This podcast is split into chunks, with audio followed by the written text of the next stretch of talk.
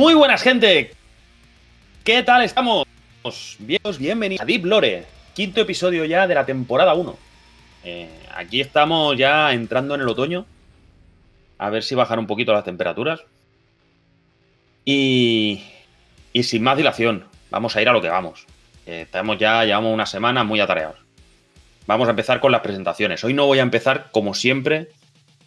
Y ya después, después os explico por qué pero no voy a empezar donde siempre, sino que voy a empezar por el asturiano favorito de España. Chris Eswood, Cristian, ¿cómo estás? Hola, hola, ¿qué tal? ¿Cómo estamos? Eh, aquí con ganas de hablar de videojuegos y de analizar la actualidad. Vale. Pues me alegro que tengas ganas de hablar de videojuegos porque estamos tú y yo solos. Vaya. Ahí está por lo que yo no empiezo, por el otro lado. Sea, el Corsario no, puede asistir, está preparando una cosita muy chula, muy chula, que eh, esta semana ya la tendréis. La podréis ver en el canal de YouTube. Y eh, Patri la tenemos también un poco desaparecida, un poco missing. Me parece que ya la semana que viene, no sé si la semana que viene ya podrá estar.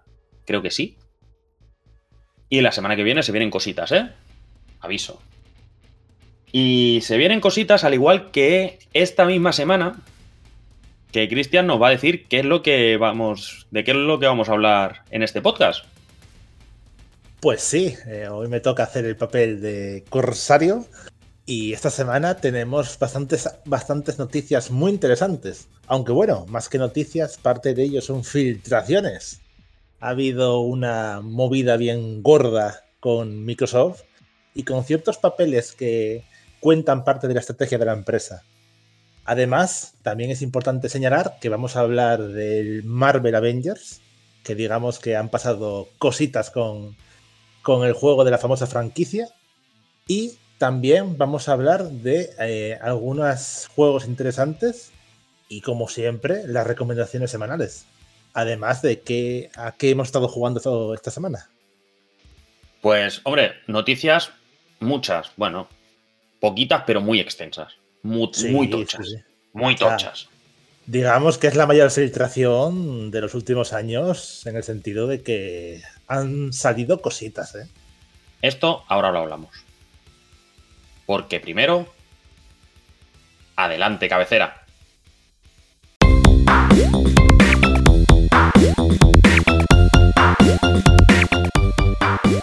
Estás escuchando Deep Lore, un podcast original de Punto de Respawn. Que empiece el juego. Welcome.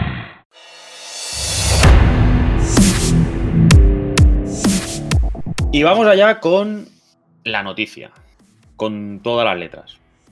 La noticia tocha. A principios de semana eh, apareció una filtración, una mega filtración que detallaba los, las ideas que tenía Microsoft con su departamento de Xbox. Se empezó a hablar que esto podía haber sido una filtración, porque esto venía de los documentos que se habían presentado en el juicio de, Xbox y la FTC para, para paralizar la compra en Estados Unidos. Y se comentó que esto había sido filtrado por la FTC. Y se ve que no. Eh, que no que se liaron, el Tito Phil estaba que si comprando estudios, que si a su bola, que tal, y se les olvidó tachar cuatro cosas. Nada, cuatro tonterías sin importancia, vamos. La idea de que van a hacer una Series X digital, cilíndrica, muy bonita, la verdad, con dos teras de, almacenamiento, con... Ah, ¿Qué más? Eso, la consola cilíndrica, no se han dicho medidas, no se sabe, con un wifi mejorado, con mejor em, eficiencia energética, eh, con más potencia, básicamente, con más potencia, pero solo digital. Ya digo, redonda, muy bonita. Y a un precio de 499. Para que después digan lo de, no, la hemos subido 50 euros por la inflación y tal. Sí, ya, claro. Un USB central. Además de esto, codazo, codazo. Exacto. Además de esto, también se les filtró un nuevo mando que sería una cosa intermedia entre el mando élite y el mando actual. Ah, mejorado, ¿no? El mando. Y además, tendría retroalimentación áptica, por ejemplo, cosa que los, los DualSense de PlayStation ya lo tienen. Y lo que a mí me parece un cambio de, de estrategia vendría con batería. Extraíble, pero batería. Bueno, bueno, es un avance. Por fin abandonamos la época de las pilas. Yo soy pro pilas, ¿eh? también te lo digo. ¿En serio? Que después, me compro, que después me compro la batería recargable, pero yo soy pro pilas porque las pilas las puedes cambiar en cualquier momento. La Uf. batería. La batería es un Cristo. Yo es que la- hablar de pilas me recuerda a la Game Boy Color y Game Boy Advance. Me parece un- una cosa tan clásica, li- literalmente además. O sea, Mientras no te recuerde a la Game Gear que se las comía, es verdad, madre mía. Es la verdad. Game Gear se las comía. Pero dentro de todas las filtraciones, también ha habido los planes de Zenimax. Ya sabéis que Zenimax es la empresa madre de Bethesda y, de, y demás, ¿no? Entonces, se han sacado pues un listado con los juegos planeados para el año fiscal del 2020, del 2021, del 2022, 2023 y 2024. Ven- a ver, en el 20 salía el Deathloop y salía el Wastelanders y el Doom Eternal y demás. Starfield estaba programado para el 2021, salió en 2023. El DLC del Doom Eternal, no sé si lo han llegado a sacar, pero también estaba para el 2021. Ghostwire Tokyo, que Ghostwire, Ghostwire Tokyo creo que sí que salió. 2021. No, salió en 2022. Creo que 2022. pero Sí, sí, salió en 2022. Para 2022 estaba previsto el Indiana Jones, que ya veremos para cuándo sale. Oblivion Remaster, que no se ha anunciado en ningún lado. Esto ya- estamos hablando de que estaba programado para el año pasado. Y el DLC del Starfield, el que el juego ha salido hace un mes. Hace un mes, no, no llega a un mes, hace 20 días, no llega. Para el año 2023, una secuela de Doom, Doom Gear 0 y su DLC. Y después hay dos juegos, Project Kestrel y Project Platinum, que esto no sabemos bien bien todavía qué es. Y lo tocho, lo tocho viene para el, para el 2024, que estaba previsto Elder Scrolls 6, que esto no va a salir hasta... No sabemos si saldrá para esta generación. Pero de la humanidad te refieres, ¿no? Exacto, exacto. Ah, ya lo jugarán mis bisnietos. una IP nueva, licenciada, un Fallout 3 remaster, ¿vale?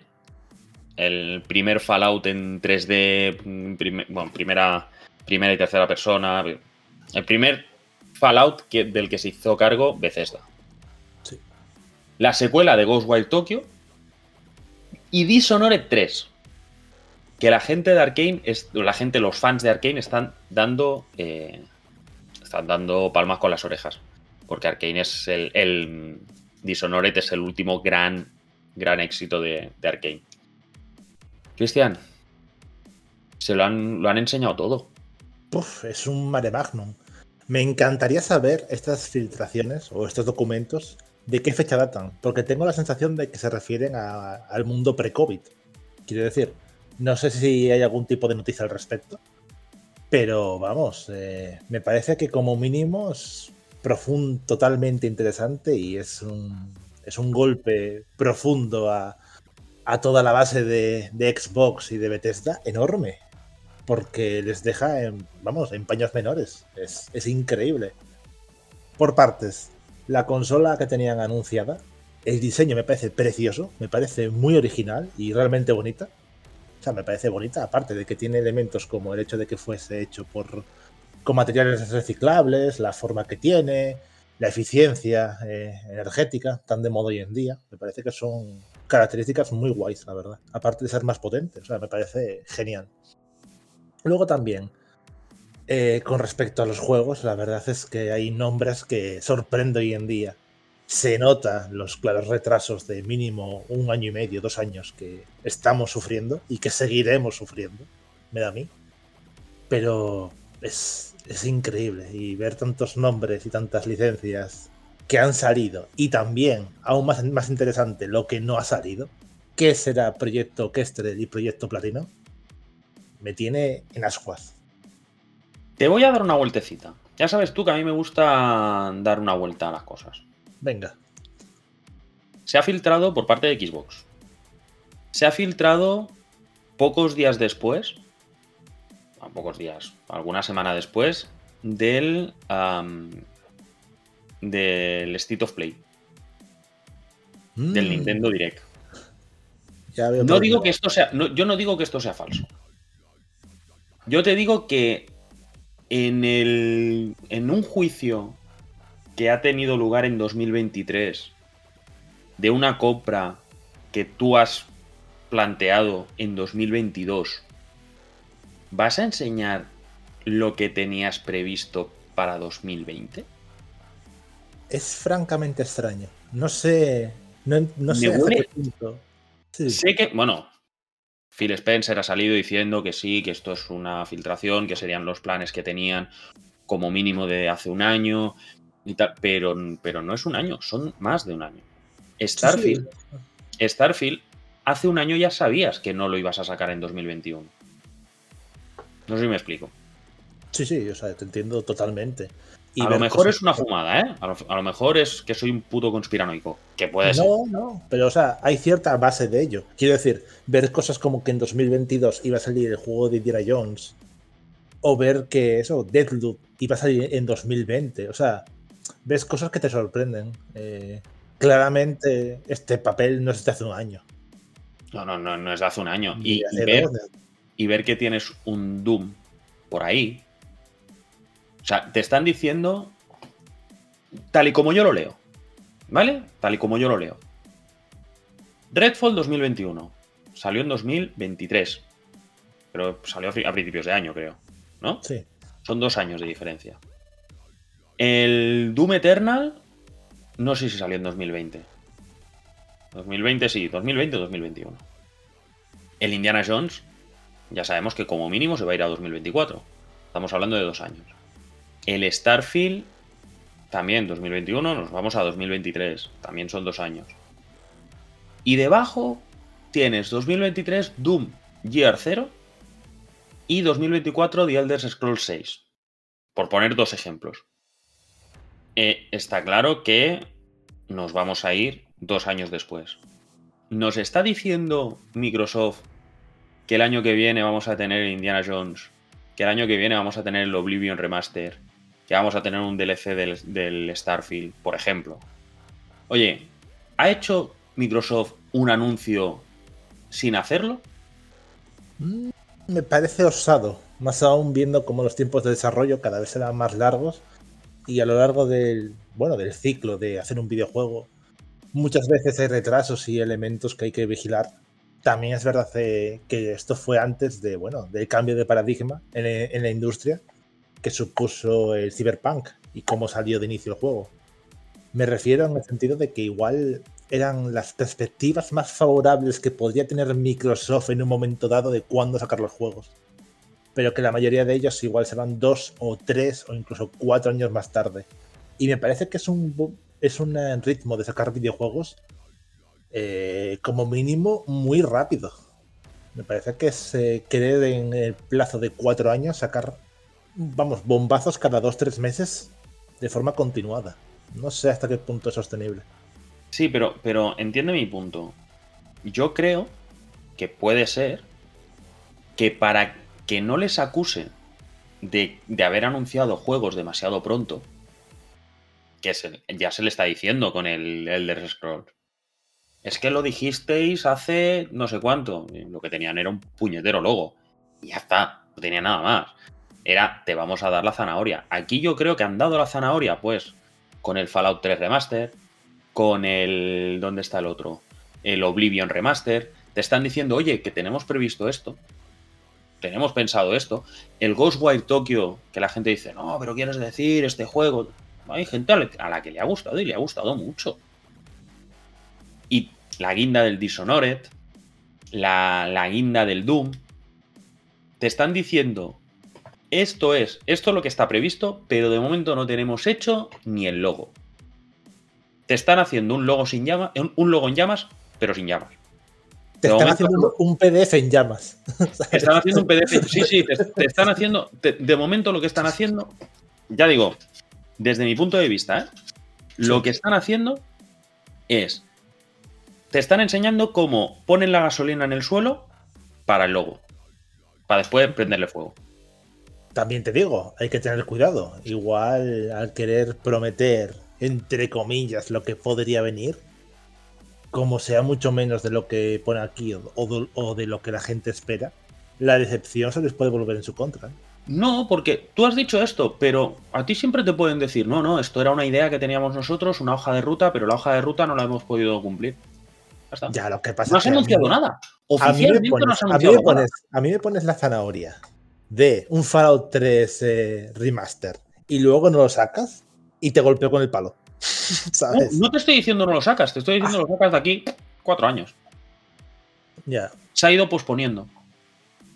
Sí, a ver, eh, es bastante posible. Y también es verdad que Doom Eternal es un juegardo y que claro que va a haber un Doom más eh, pronto que tarde. Claro, claro, ¿no? y de software tiene que sacar, sacará, lo que pasa es que no sé lo que van a hacer con otro Doom, pero no, sé a qué nivel lo van a llevar. Lo siguiente ya, se, va a ser un Doom con coches, ya vas conduciendo atropellando a los demonios ya. Es el siguiente paso. Eh, me parece, sí, sí, me parece muy interesante y la verdad que da, da mucho que pensar. Lo que pasa que habrá que ver las consecuencias que tenga esto en el medio plazo y ver si poco a poco se va cumpliendo alguno de los puntos. Quiero decir, habrá gente que se haya impreso el PDF con todos los títulos anunciables e irán tachando cuando salga cada uno y, cuando vaya saliendo en el tiempo. Cuando lo vayan anunciando. Sí, sí. Cuando lo vayan anunciando, o sea, tú ahora sí que es verdad que Microsoft te tiene que llegar al al los Game Awards y te tiene que enseñar, te diría, el remaster de lo biblio, por ejemplo, o el Indiana Jones. Sí que están un poco obligados a eso. Pero al final es lo que decimos, estos eran los planes que nosotros teníamos hace, bueno, que tenía Bethesda, porque esto es del antes de la compra de Bethesda, creo.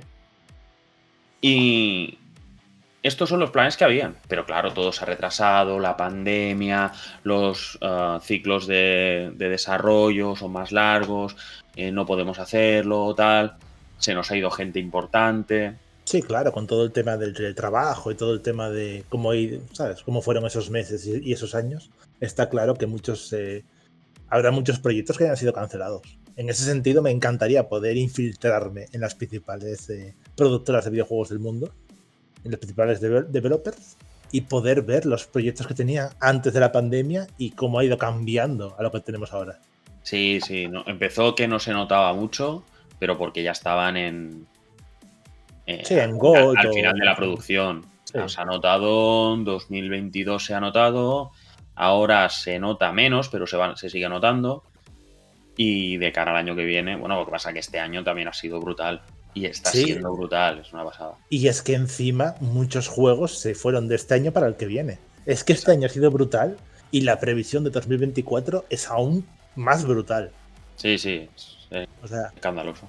Va, a haber, va, a haber, colas de eh, gamers vendiendo órganos para poder financiarse los videojuegos. Pues, o sea, ni descarto ni desmiento que en octubre pueda ser yo uno de esos. el, es que cual la filtración ha sido muy tocha. Y, es que a mí, yo es que soy muy mal pensado.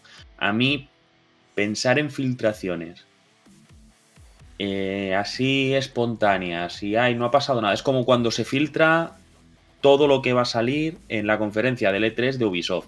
Lo saca Ubisoft para ver cómo respira la cosa. Sí, y encima teniendo en cuenta que en este caso estamos en el plano de un juicio. Quiero decir, todos los documentos que se aportan y todo, a ver, tienen también cierta confidencialidad. Es muy extraño que de pronto, sin tener el juez control ni nadie, ni los involucrados, haya salido al aire. Alguien rompió esa custodia o esa cadena. Sí, bueno, al final tienen que subir los documentos, por lo que he leído, tienen que subir los documentos a la web del, del, del tribunal. Sí. Y de ahí se puede, se puede filtrar. Pero bueno, ah, tienes que ponerlo, tienes que ponerlo tachado. Sí. No sé, a mí me huele. A mí es una cosa que me huele muy rara. Sin duda, sin duda. A mí es una cosa que me, que me huele muy rara, que me parece, me parece muy extraño que se filtren, que haya ese tipo de filtración tan tocha. ¿Qué quieres que te diga?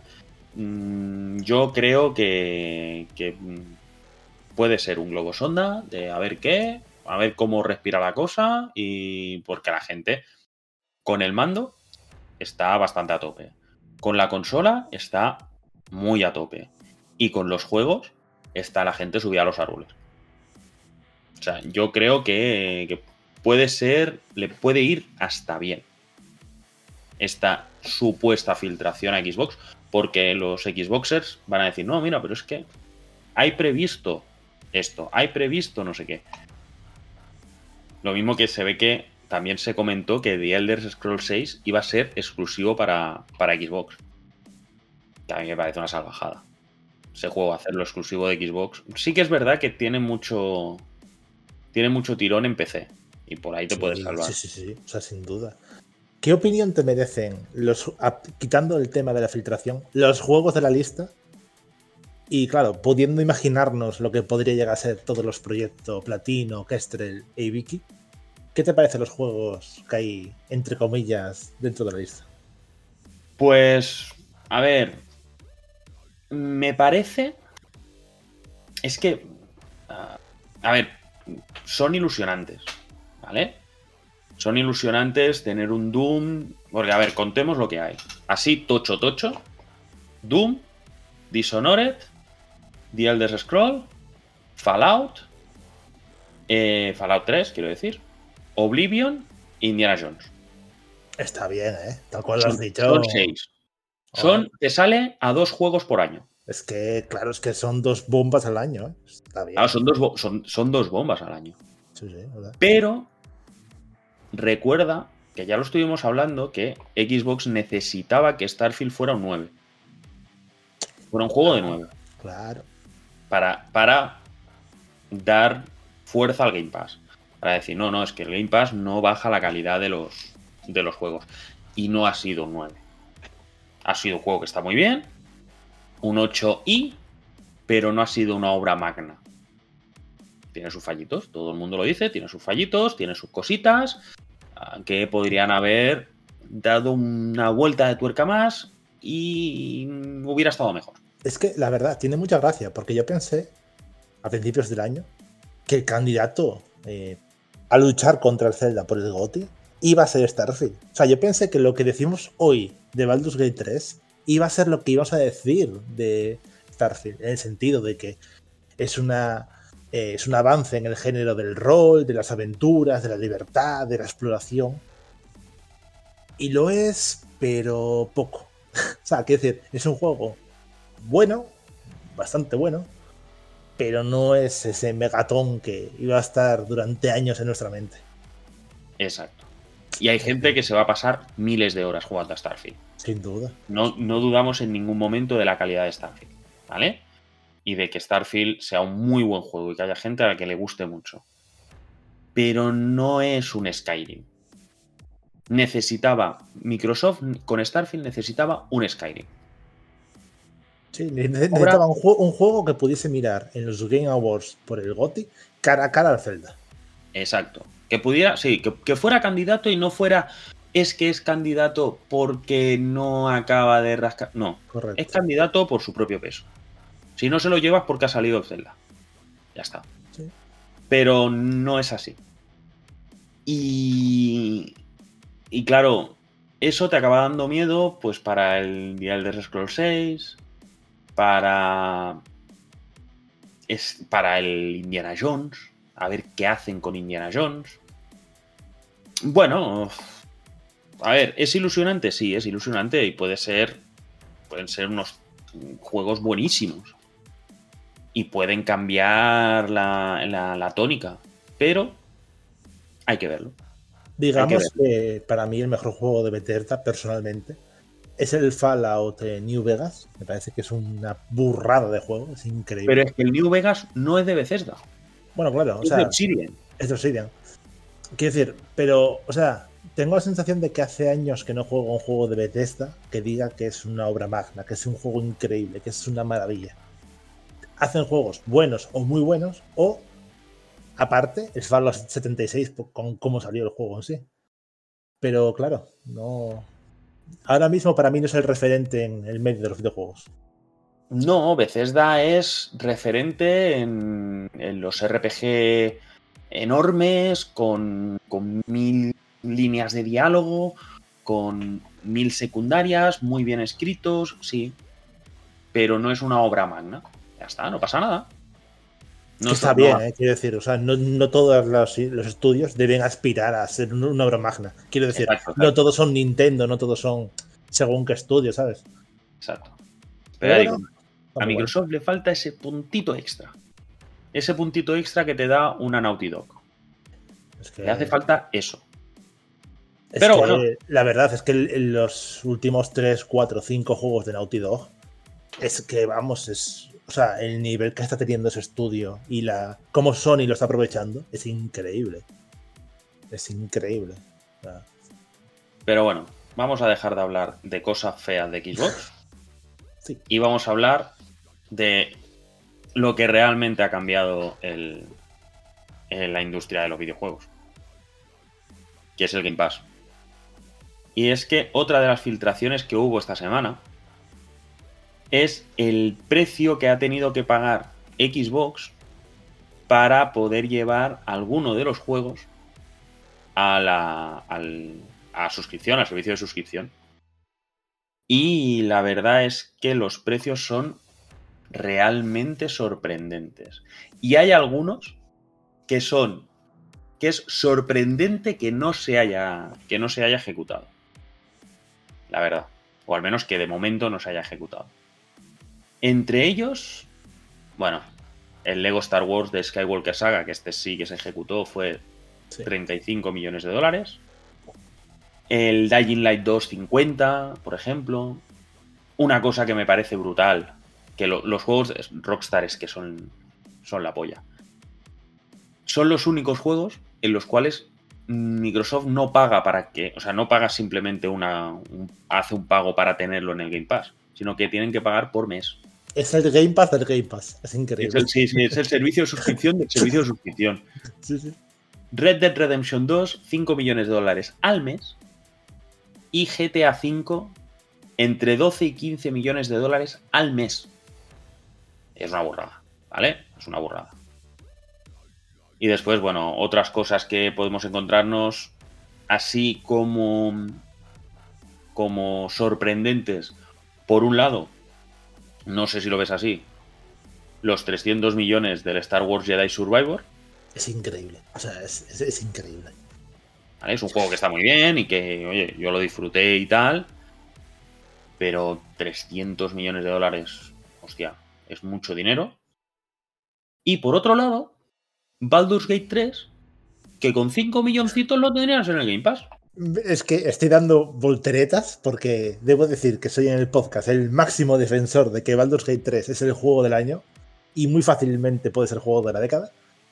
Y la comparativa de que pagues 5 millones por tener Baldur's Gate 3 en Game Pass frente a los potenciales 300 por Jedi Survivor me hace, vamos, de plantearme eh, qué leches está pasando en este mundo. No entiendo nada.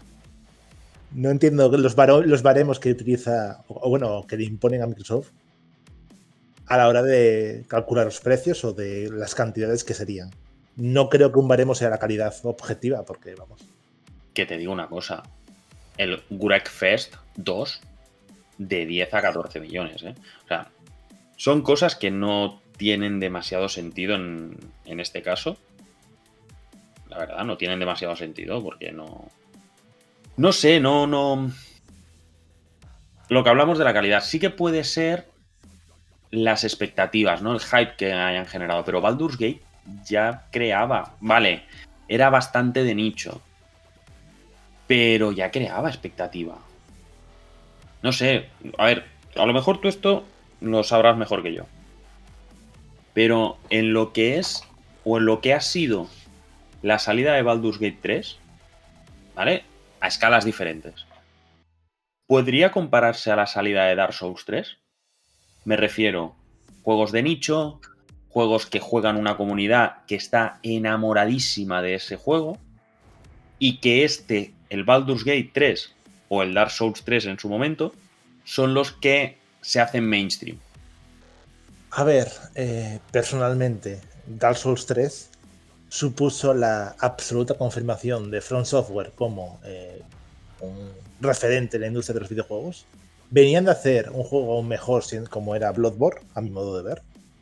Pero lo que ha conseguido Larian Studios este año con, eh, con el Baldur's Gate 3 es, me parece aún incluso más sorprendente porque es un juego que lleva tiempo en Early y estuvo durante seis años en un continuo proceso de trabajo al respecto. Pero creo que ni siquiera los más fans de Baldur's Gate 3 y la gente que ya ha hecho miles de horas antes de salir el juego esperaba el golpe que ha sido sobre la mesa. Es el hecho de que sin ser un juego perfecto, que no lo es, como ha conseguido poder eso, eh, lo que decíamos antes, poder luchar cara a cara con el Zelda, eh, es una cosa que a mi modo de ver es increíble. Y también eh, conseguir llegar al público generalista y a que, bueno, a que sea un juego entre comillas mainstream. Quiere decir, que haya muchos streamers y mucha gente en internet jugándolo a día de hoy, tras casi dos meses de su salida, con muchas ganas y con mucho entusiasmo y con mucha gente viendo los vídeos y los directos, es una cosa que Dark Souls 3 también hizo en su día y es un auténtico éxito rotundo. Y encima, y encima que sea un juego sin microtransacciones, ni DLCs, ni nada, o sea, que sea un juego que cuida de sus usuarios y que cada semana metan nuevo contenido y nuevas cosas y actualizaciones y todo eso sin que te repercuta en el usuario, en gastar más dinero, es increíble. ¿Tú te imaginas que además hicieran un DLC que expandiera la historia del Baldur's Gate 3? Pues entonces mm, yo ya, Yo ya me encierro en el ordenador y ya abandono mi existencia. Es increíble. Y sí, son dos claves ejemplos de juegos que han roto una. Bueno, han roto muchas barreras en el medio, en el sentido de que vivimos en, en una industria que cada vez más tiende a los juegos como servicio. Y a que, quiero decir, a que la fórmula que vamos, llevado al extremo EA, con juegos como el FIFA, los NBA y demás, y bueno, y también, y también eh, los NBA 2K y demás, eh, que salga un juego tan puro y que trata tan bien a sus usuarios, me parece increíble. Sí, sí, sí. Y que sea por 5 millones de dólares, potencialmente poder tenerlo en Game Pass, frente a pagar 300 por el Jedi Survivor o 250 millones por Mortal Kombat 1, siendo ambos juegos muy buenos. Quiero decir, Mortal Kombat 1, tenéis eh, análisis en punto de respawn y en YouTube y demás. Son juegos buenos y el Jedi Survivor es un buen juego. Pero a mi modo de ver, ninguno de los dos es excelente. Sí, esto, esto también ah, tiene que ver con las expectativas de venta que tengan los estudios el Baldur's Gate 3, supongo que el, Larian tendrían la expectativa de sí vender a, pues, bien, bien, más de esos 5 millones, pero oye, te aseguras 5 millones. En cambio, EA, mm, está, el Star Wars Jedi Survivor, el presupuesto que tiene es como 100 veces más grande que el, que el Baldur's Gate seguro. Por, es increíble. Por, estudio, ¿eh? Por, por, por, la, dimensión del estudio. Entonces, claro, necesitan esas ventas para que sea rentable. No descarto que A, en este caso porque nos ponemos con EA, pero vamos, te digo lo mismo de Warner Bros. No piense en, bueno, yo pido esto, si me lo dan, ya he cubierto gastos y todo lo que venda, bienvenido sea. Ah, claro, aplicando un símil deportivo es como cuando en el fútbol eh, viene algún equipo multimillonario a comprar un jugador a un equipo humilde. El equipo humilde a, va a intentar sacar todo el dinero posible, porque sabe que el comprador tiene mucho dinero. En este caso es lo mismo. O sea, cuando Microsoft va a, bueno, alquilar temporalmente juegos para poder ponerlos en Game Pass o a comprarlos directamente, claro, es fácil pedirle mucho dinero a Microsoft cuando sabes que tiene muchísimo dinero. Sí, sí, ¿no? Y que son. Y que son. Ya digo, tú coges y haces la oferta. Oye, tú quieres esto, ¿te interesa tener esto en tu catálogo? Perfecto, me pagas tanto. Estoy seguro de que estas estudios estos estudios no le piden el mismo dinero a Microsoft que a Sony cuando va para ponerlo en el PS Plus o en los servicios que sea. Mm, no, en principio no, pero, pero es que la repercusión que tiene es diferente. Entonces, el PlayStation Plus no tiene la repercusión del Game Pass. Por mucho que lo intentan y mm, son servicios un tanto diferentes y no tienen la misma repercusión, no están tan extendidos. Claro, y que también, quiero decir, es sorprendente que Microsoft, o sea, que Sony y Nintendo compitan con Xbox, cuando quiero decir, si es por dinero, Microsoft podría comprar perfectamente a Sony y a Nintendo. Si, si, si, ellas, si ellas quisieran ser compradas, Microsoft tiene dinero para comprarlas sin ningún problema. Que, que, el Tito Phil estuvo a punto, ¿eh? Sí, sí, sí. Estuvimos ahí cerca de, de vivir. Vamos, llega a pasar eso de verdad. Creo que Internet explota y morimos, o sea, morimos todos, es increíble. O sea. Por si no lo sabéis, de las filtraciones que han ido saliendo, otra de las filtraciones que ha salido es que Xbox quería comprar Nintendo antes de plantearse comprar Bethesda. O sea, hace tiempo. Y Nintendo eh, se reirían en su cara, porque, claro, ¿cuánto podría valer Nintendo? O sea, si, si estamos Activision son 68 mil millones de dólares. ¿Cuánto podría costar Nintendo? Lo que quieras. O sea, Nintendo puede costar todo. Exacto. Hablamos de una, de, una, empresa que nació hace ciento y pico años como empresa de naipes, que es una empresa que su alma es profundamente japonesa y a la vez también, tienes, también está Nintendo of America. Y quiero decir, no veo ningún futuro en el que Nintendo eh, sea comprada por nadie. No, no, no, no. Pero bueno, ¿qué es eso? Sí, es que, es que ni con un cheque en blanco, es que no podrían. No, no. No podría, no, no se podría hacer. Y también hablamos de una empresa muy japonesa, con una cultura, gran parte de Nintendo, muy japonés. Sí, sí, muy, muy. Es, eh, otro rollo. Pero vamos, y que tampoco sería bueno para, para el medio, ¿eh? imagínate, imagínate, un mundo en el que solo estuviese Microsoft con Nintendo siendo un monopolio y Sony, claro, Sony como un niño pequeño viendo, viendo venir una, una gran ola hacia él. Claro, no, no tendría, no tendría sentido. ¿Vale? Pero bueno, lo que decimos, teníamos claro que Game Pass tenía que pagar, no, no solucionaba la vida a los estudios. Pues tenemos, por ejemplo, Lince Studios, que tuvo que cerrar, Y son los creadores del Aragami, que el Aragami salió día 1 en, Game Pass, pero tuvo que cerrar por problemas económicos. Entonces, no te salvan la vida. Para según qué estudios sí que puede ser un colchón muy importante, pero y también dan mucha visualización, mucha visibilidad, mucha visibilidad a ciertos juegos Recuerdo el Félix de Reaper, por ejemplo, de hace un tiempo, eh, que le dio mucha visibilidad el hecho de poder estar en Game Pass y que la gente los probara. Entonces, el éxito que ha tenido el, el Hi-Fi Rush, yo no lo entendería sin Game Pass, la verdad. Porque es un juego muy extraño de un, de un estudio que te había hecho Survivals y ahora te hace otro tipo de juego que es un hack and slash, que sí, que, les ha salido muy bien y que el juego está súper bien, pero a la gente le tira un poco para atrás. Bueno, a ver. Eh, el Game Pass, ya digo, te ayuda mucho, te puede ayudar mucho, no te salva, pero aquí tenemos además las cifras de lo que te puede llegar a salvar, de lo que te puede llegar a dar por un juego. Desde los 5 millones del Let's Sing de APA o del Just Dance a los 250 del Suicide Squad, que ahí, como lo. Es que como pongan el Suicide Squad en, en el Game Pass, se van a pegar una hostia.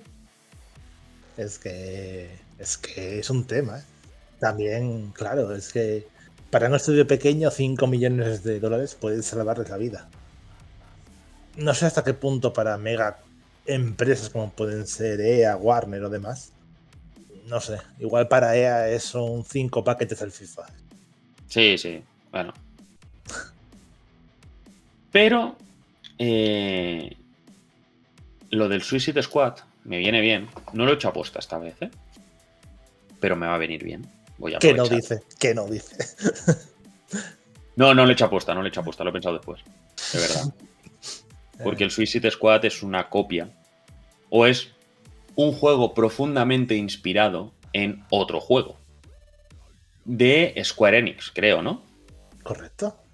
¿Es? ¿Es? Estoy puesto en todo. ¿Qué ha pasado con el Marvel's Avengers? Pues ha sido un tema. Eh, digamos que los Vengadores tienen poco de lo que vengarse. Hablamos de que eh, en unos días, en concreto el día 30, el sábado, el juego de los Vengadores, que bueno, tuvo un desarrollo complicado y tuvo unas ventas aún más complicadas. Y unas decisiones y unas decisiones muy absurdas. También, también, también. O sea, ha sido un juego que nació mal, ha vivido mal y el día 30 pues va a dejar de estar disponible para comprar en forma digital en, todas las tiendas eh, digitales de videojuegos. Esto quiere decir que el día 30 eh, ya no podrá ser comprado, pero los servidores y, y, el juego normal va a poder funcionar con normalidad. O sea, tanto offline como online podréis jugar sin problema. Hablamos de que, bueno, siendo la primera mega incursión hoy en día de los Vengadores al, mundo de los videojuegos, pues todo el éxito que han tenido en la gran pantalla, pues en este caso no ha sido un éxito. Eh, ha sido un juego muy difícil eh, su desarrollo y con, vamos, como decía Edu, con una cantidad de errores y de malas decisiones terribles. Dicho lo cual, eh, está por un precio de 3,99 para PlayStation, Xbox y PC, siendo la edición definitiva, que incluye todas las expansiones, todos los héroes y todos los trajes. Con lo cual, si queréis, tenéis eh, nada, tenéis unos 5 días para comprarlo y bueno, está por un precio irrisorio. Pero vaya, eh, al final es la consumación de, de una muerte anunciada. La, verdad es que era un juego. Era el juego que nadie pidió. Porque nadie lo nadie pidió este juego así. El, todo malas decisiones. Hacer, hacer un juego de los Vengadores que tenga que ser un cooperativo, que tengas que... Que a Hulk le podías cambiar la caja torácica. Que no puede ser. Que no puedes hacer un RPG con equipaciones y tal de los Vengadores. Que Insomniac te lo ha enseñado. Haces un single player. Y, y vas en moto todo malas decisiones, todo malas decisiones. Square Enix, de verdad, que este lo había desarrollado Crystal Dynamics. sí, sí, justo, Crystal Dynamics, correcto. Crystal Dynamics. Crystal Dynamics te había hecho los, los Tomb Raider. Que son juegos que están bien. La, la, trilogía, bueno, el último a lo mejor ya tal, pero los, los, dos primeros están bien. Yo me los jugué y estaban bien. Yo me lo, yo me lo gocé. ¿Por qué no les dejas hacer lo que ellos saben hacer? Un single player, si quieres hacer un single player que vayan cambiando para poder llevar diferentes, vale. Pero no. No, no hagas cosas para sacarle el dinero. O sea, no, es todo malas decisiones. Todo malas decisiones. Todo, todo, todo. No, y me da profunda, o sea, me da mucha pena a nivel personal, porque hablamos de un juego que eh, salió en 2021. O sea, salió en, en, una época que acabamos de vivir, eh, bueno, Infinity War y Endgame, quiero decir, era el momento ideal. Era la forma de poder vivir las aventuras de los Vengadores siendo nosotros los Vengadores. O sea, era, era, un, era un potencial imparable.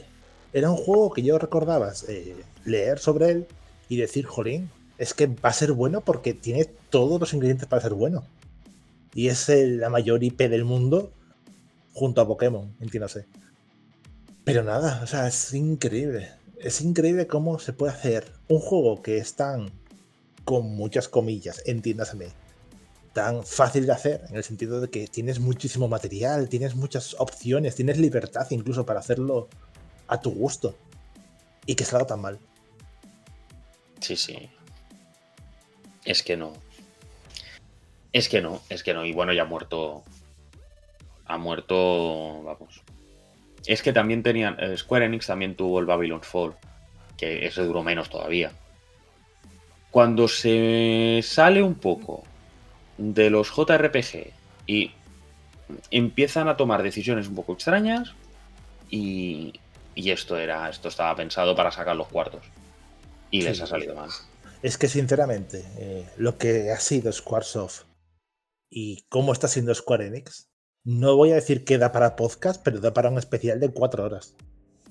Sí. Porque no hace tanto, o sea, Squaresoft era sinónimo de los mejores videojuegos. No eran unos videojuegos, eran los mejores videojuegos en su género. Sí, referentes. Sí, sí, o sea, era esperar el juego de Squaresoft. Y hoy en día, a ver, Final Fantasy XVI es un juego muy bueno, es bueno, es francamente bueno. El problema es que ha salido, han pasado tres meses y ya poca gente se acuerda de él. Pero eso pasa mucho, ¿eh?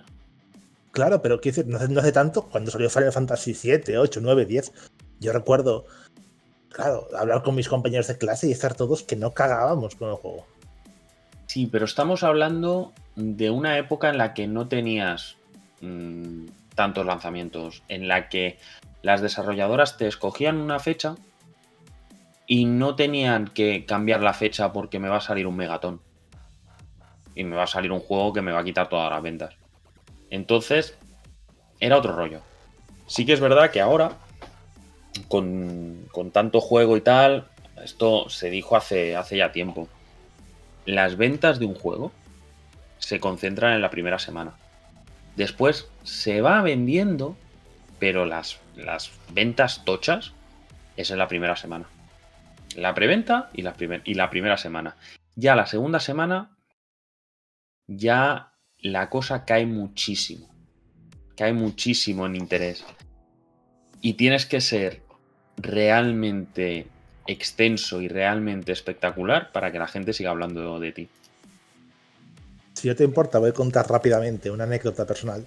Cuenta, cuenta. tengo un conocido que eres fanático de Square Enix y de Final Fantasy, pero fanático, fanático. Quiero decir, tiene unas gatas y una de ellas se llama Ifrit, otra Shiva y así. O sea, ese es el nivel de fanatismo. Le encanta. Y el pobre eh, ha estado estos últimos dos años diciéndome que Final Fantasy XVI iba a devolver el esplendor a la saga y que ser un juego que nos íbamos a acordar durante años. No ha durado ni tres meses el efecto de Final Fantasy XVI. Y no lo digo en plan mal, lo digo en el sentido de que, quiero decir, me encantaría llegar a fin de año y poder decir, yo creo que Final Fantasy XVI puede ser el juego del año. Aun, aun estando Zelda, Baldur's Gate o quien sea. Pero no, no creo que haya sido el caso. Lo que decimos, mirarle a la cara.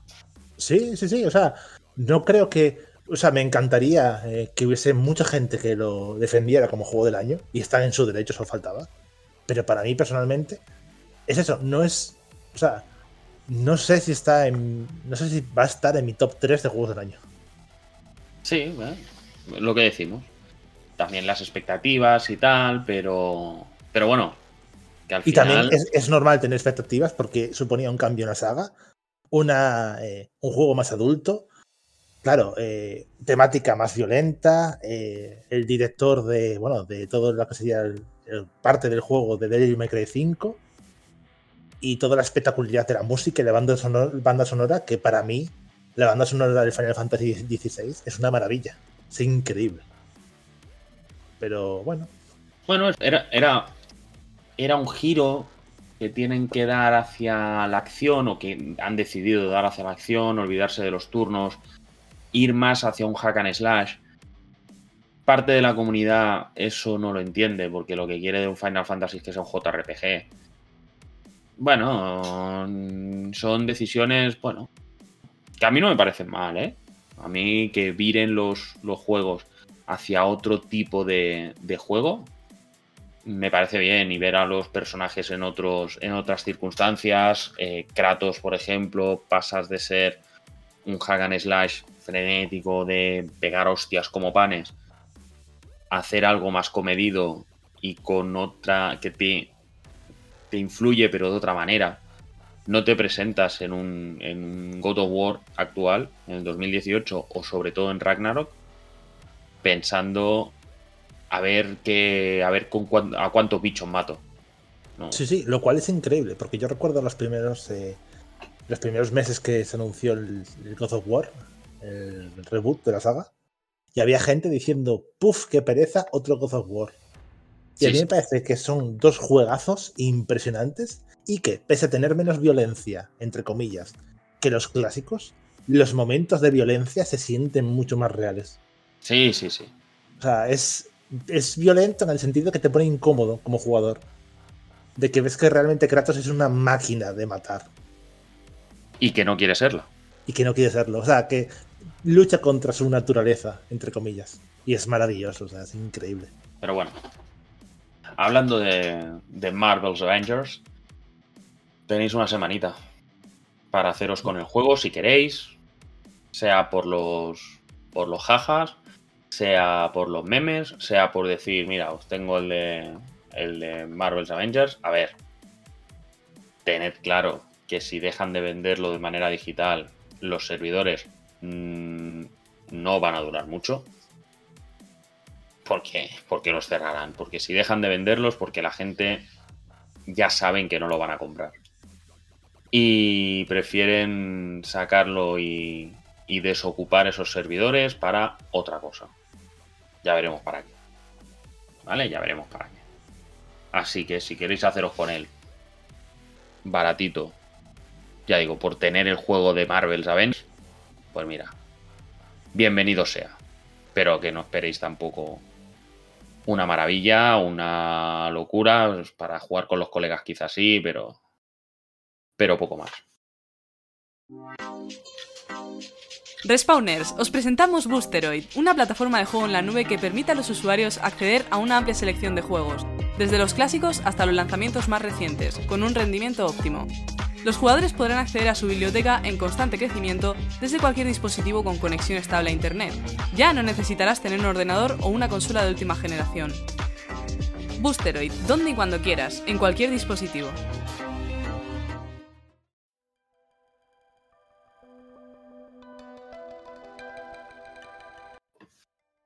Y ahora vamos a pasar, aunque no está Patri, no podemos dejaros sin los lanzamientos. Los lanzamientos tanto indies como no tan indies de esta semanita, última semana del mes de septiembre, que viene cargada, ¿eh? Madre mía, qué locura. Viene cargada en cantidad. En calidad yo creo que algo podremos rascar, pero en cantidad es una puta locura. Si os parece, Cristian, si estás preparado, vamos a empezar a hacer los dos. Vamos a ir haciendo como hemos, como hemos hecho las veces que nos ha tocado a nosotros. Yo voy diciendo la fecha, voy diciendo el nombre y ya Cristian se encarga del resto, que para algo también lo, lo ha ido buscando, que el trabajo también lo ha hecho Patri, eh, cuidado. Sí, sí, un besazo a Patri que me mandó parte del trabajo listo y yo le di el, el retoque final. Allá donde estés, Patri. Bueno, vamos a empezar por los juegos el día 25 de septiembre. Robodank para PC y Switch. Así es, hablamos de eh, un juego publicado por Jolly Punch Games, el cual es un roguelike deportivo. Eh, en este caso es simplemente unas partidas bien guapas arcade con los colegas de baloncesto con robots. Bastante interesante. Ah, bien. ¿no? ¿Por qué no? ¿No? Un, poco, un poco, ¿por qué no? Vais a ver que hay bastantes... Vale, ¿por qué no? Esta semana me parece que va a haber bastante cosa de esta. Pero bueno. El mismo día 25 sale también This Doomed Isles. Islas. No sé, Isles. No sé. Estas islas malditas. Así es. Así es. Se trata de un roguelite eh, de construcción en el cual tenemos que sobrevivir y construir ciudades utilizando para ello eh, cartas y barajas. Tiene una pinta muy interesante y bastante guay, la verdad. Eh, si podéis dar un ojo, pinta fino. Bueno, es construcción de ciudades y, y, juego de, cartas. Vale, bien. El día 26 tenemos ya lo primero, lo primero tocho.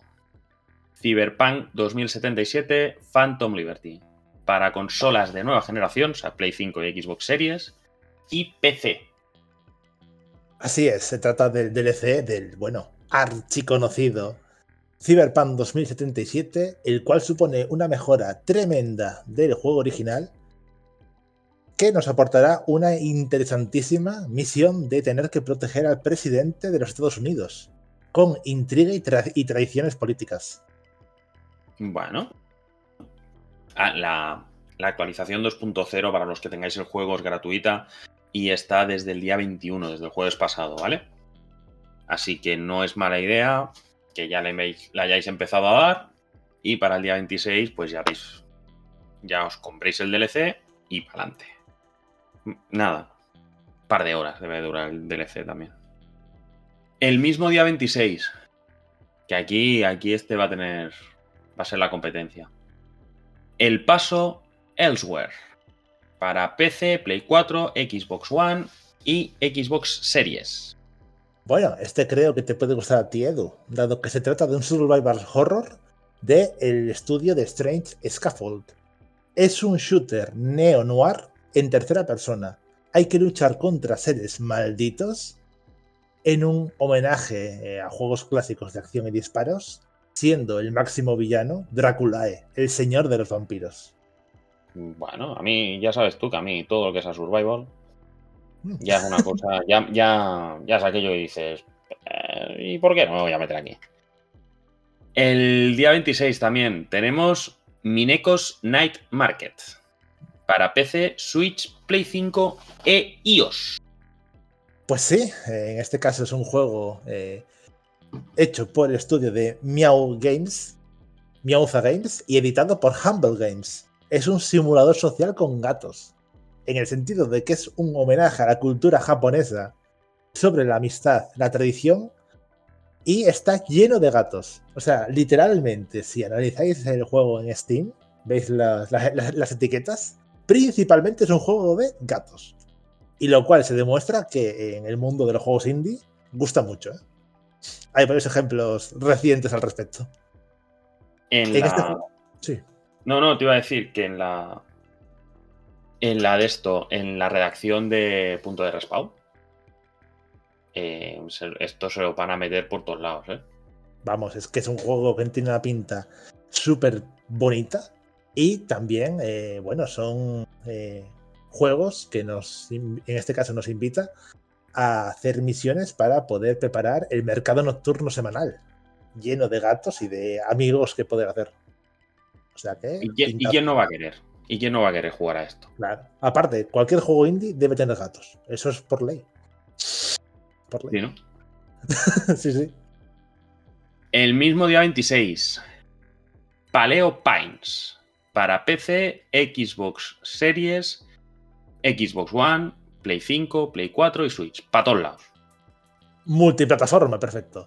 Sí, en este caso estamos ante el primero, que no último, Farming Simulator de esta, semana, hecho por el estudio Italic Pigs y lo edita Modus Games.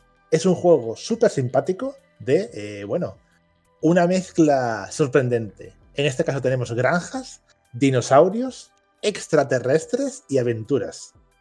Nuestro objetivo es hacer una, eh, un santuario para dinosaurios. Y para ello tendremos que tirar de recursos y pelear contra fuerzas alienígenas. ¿Y por qué no? Sí, ese el argumento. ¿Veis cómo esta semana hay muchos? ¿Y por qué no? Es que tal cual, es una mezcla explosiva, granjas, dinosaurios, extraterrestres y aventuras, o sea. Ponle, ponle, ponle. No hay huevos a ponerle dinosaurios al juego de granjas. Le faltó nazis. Le faltó nazis ya para cumplir todo, ¿sabes? Zombies nazis. Sí, tal cual, tal cual. Es increíble. El día 28, pasamos al 28. No es un lanzamiento como tal, pero hay que destacarlo también. Disney Speedstorm. Multiplataforma para todos, para todos los sitios. Pues sí, en este caso hablamos de, lo siento por las coletillas, el Mario Kart de Disney, porque literalmente es lo que es. Es, un juego hecho por el estudio eh, Gameloft, el cual coge los principales personajes de las IPs de Disney y los pone en trepidantes eh, carreras de karts con bueno, todo el, carisma y todo el aura de sagas tan míticas como Lily Stitch, Hércules, etcétera, etcétera, etcétera. Porque otra cosa no, pero personajes puedes tener lo que quieras. Increíble. Bueno, este, el Disney Speedstorm, eh, lo que va teniendo unas temporadas. Entonces, lo que llega al 28 es la 1.0, es la cuarta temporada y está ambientada en Aladdin, por lo que leí. Tenemos un artículo en la, en la web que, lo explica. Es que tú imagínate, tienen para hacer temporadas las que quieran. Sí, sí, sí. Es que será por material. Y el mismo día 28, Everhood Eternity Edition. Para Play 5, Play 4, Xbox Series y Xbox One. Aquí hablamos de uno de los juegos más raros de esta semana, pero que tiene una pintaza. En este caso es un RPG musical del estudio Foreign Gnomes y lo edita Blitworks. Es una revisión de eh, un juego de 2021 del mismo nombre. Se trata de un juego de ritmo en el que somos una muñeca que busca recuperar su brazo perdido en, en el camino de encontrar a la persona que nos lo robó. Con peleas que recuerdan a juegos del estilo de Guitar Hero, teniendo que movernos por las cinco, por cinco filas imitando una guitarra. Pues no te estoy diciendo, ¿y por qué no? O sea, es el Guitar Hero, Guitar Hero meets eh, RPGs. Es increíble. Sí, sí, sí. o sea, de verdad que es que. Dicen que los juegos no tienen imaginación y. Bueno. El mismo día 28, Gothic Classic para Switch. Sí, en este caso hablamos de un port con ligeras mejoras del juego tan clásico perdona la expresión, como es el Goth. Es un juego de hace 20 años. Trae ligeras mejoras. Es un juego hecho por THQ Nordic y Piranha Bytes. Y sale, sale un precio de 29,99. Eh, se ha comentado el precio por algo, ¿vale? Me, me, parece sorprendente que salga un juego en Switch con precio reducido. Perdón el chiste, pero a ver, ¿sabes? Dicho lo cual, es eso, es eh, bueno, eh, sacar el port de un juego clásico. Aunque debo decir, como nota muy negativa, que no me gusta que saquen juegos de hace tantos años con eh, mejoras ligeras. No me gusta. Si sacas juegos de hace 20 años, ponme algo más, anda. Un remaster. Sí, o ponme algo, no sé, ¿sabes? Es decir, la Switch es una consola que tiene suficiente potencia y, bueno, y potencial también para poder sacar juegos clásicos con, con mejoras. Nos habíamos dejado uno el día 26. El Harvest Moon, The Winds of Anthos. También, multiplataforma. Sí, y aquí seguimos con eh, los juegos de, bueno, de los Farming Simulator. Rol y aventuras. Es un juego hecho por Apzi, Natsume y edita también la propia Natsume. Se debe decir que es multiplataforma, pero para la Switch sale el 10 de octubre. Se trata de un juego de exploración en el mundo de, Anzos, en el que tenemos la misión divina de ayudar a ese mundo a través de la creación de granjas y mejorando la agricultura, la ganadería y también tiene elementos de, bueno, de juego de citas, de que puedes tener un amigo barra amiga especial. La verdad es que es un juego que mezcla muchas cosas distintas, es francamente raro. Ya lo, tuvimos el otro día, uno que mezclaba a lo persona. De, se va a acabar el mundo, pero me quiero ligar a tremenda waifu. pues eh, este, este, es granjero en un mundo posapocalíptico, busca esposa. Exacto. Exacto. Qué malo el programa aquel, macho. Tal cual, tal cual. Cosa más mala. Pues sí. Pero bueno, daba buenos memes, ¿eh? Se debe decir en su defensa. ¿O quién quiere casarse con mi hijo? vamos a dejarlo, vamos a dejarlo. El día 28, volvemos al 28, que nos habíamos dejado este el 26, lo teníamos que decir. El 28, Infinity Trash Dragon Quest The Adventure of Dai. Multiplataforma. Pues sí, en este caso se trata de un hack and slash eh, con estilo anime, con toques de rol. Es un juego de Square Enix Studios, con Kai Graphics y lo edita la propia Square. Es una adaptación del famoso manga y anime del mismo nombre, donde revives la historia del anime en su arco Infinite Strash, con la lucha contra el Dark Army. Se trata, bueno, de eso, de un juego basado en el anime. Y la verdad es que tiene bastante buena pinta, siendo, siendo cierto que eh, Dragon Quest eh, en España no vende tanto, pero esto en Japón es un pelotazo impresionante. Sí, sí, sí, los JRPG, sí, sí, Japón. Y bueno, y en Japón lo que es Dragon Quest es más aún que Final Fantasy. Eh, en Japón no recuerdo con qué Dragon Quest que, que tuvieron que eh, declararlo fiesta nacional ese día porque la gente no iba a trabajar. Yo debo decir. comprar el Dragon Quest. El Dragon Quest que yo más he jugado, el que más conozco, es el 8, el del periplo del rey maldito, que es una maravilla impresionante jugarlo. Pues sí, sí, yo no, no recuerdo qué, qué, número era, ya digo, pero que en Japón tuvo que ser fiesta nacional porque es que la gente se iba, pasaba de ir a trabajar iba a comprar el Dragon Quest y a viciarse en su casa. Como los juegos suelen salir. Me parece. O era fiesta nacional o tuvieron que poner el, lanzamiento en fin de semana. Algo así. Para evitar que la gente faltara al trabajo. Sí, sí, una locura. Bueno, pues eh, PSOE, PP y demás partidos políticos, tomad nota, por favor. El día que salga Bloodborne 2, eh, que sea festivo, por favor. Hostia. Por favor. Bueno, Pide a los partidos políticos unidad para esto. no la tienen nunca. Bueno. El mismo día 28, Fate, Samurai Remnant, para PC, Play 4, Play 5 y Switch. Así es, seguimos con juegos anime. Eh, la verdad es que este mes los seguidores del anime lo van a acabar con ganas y a tope. Es un juego de Koei Techno Games.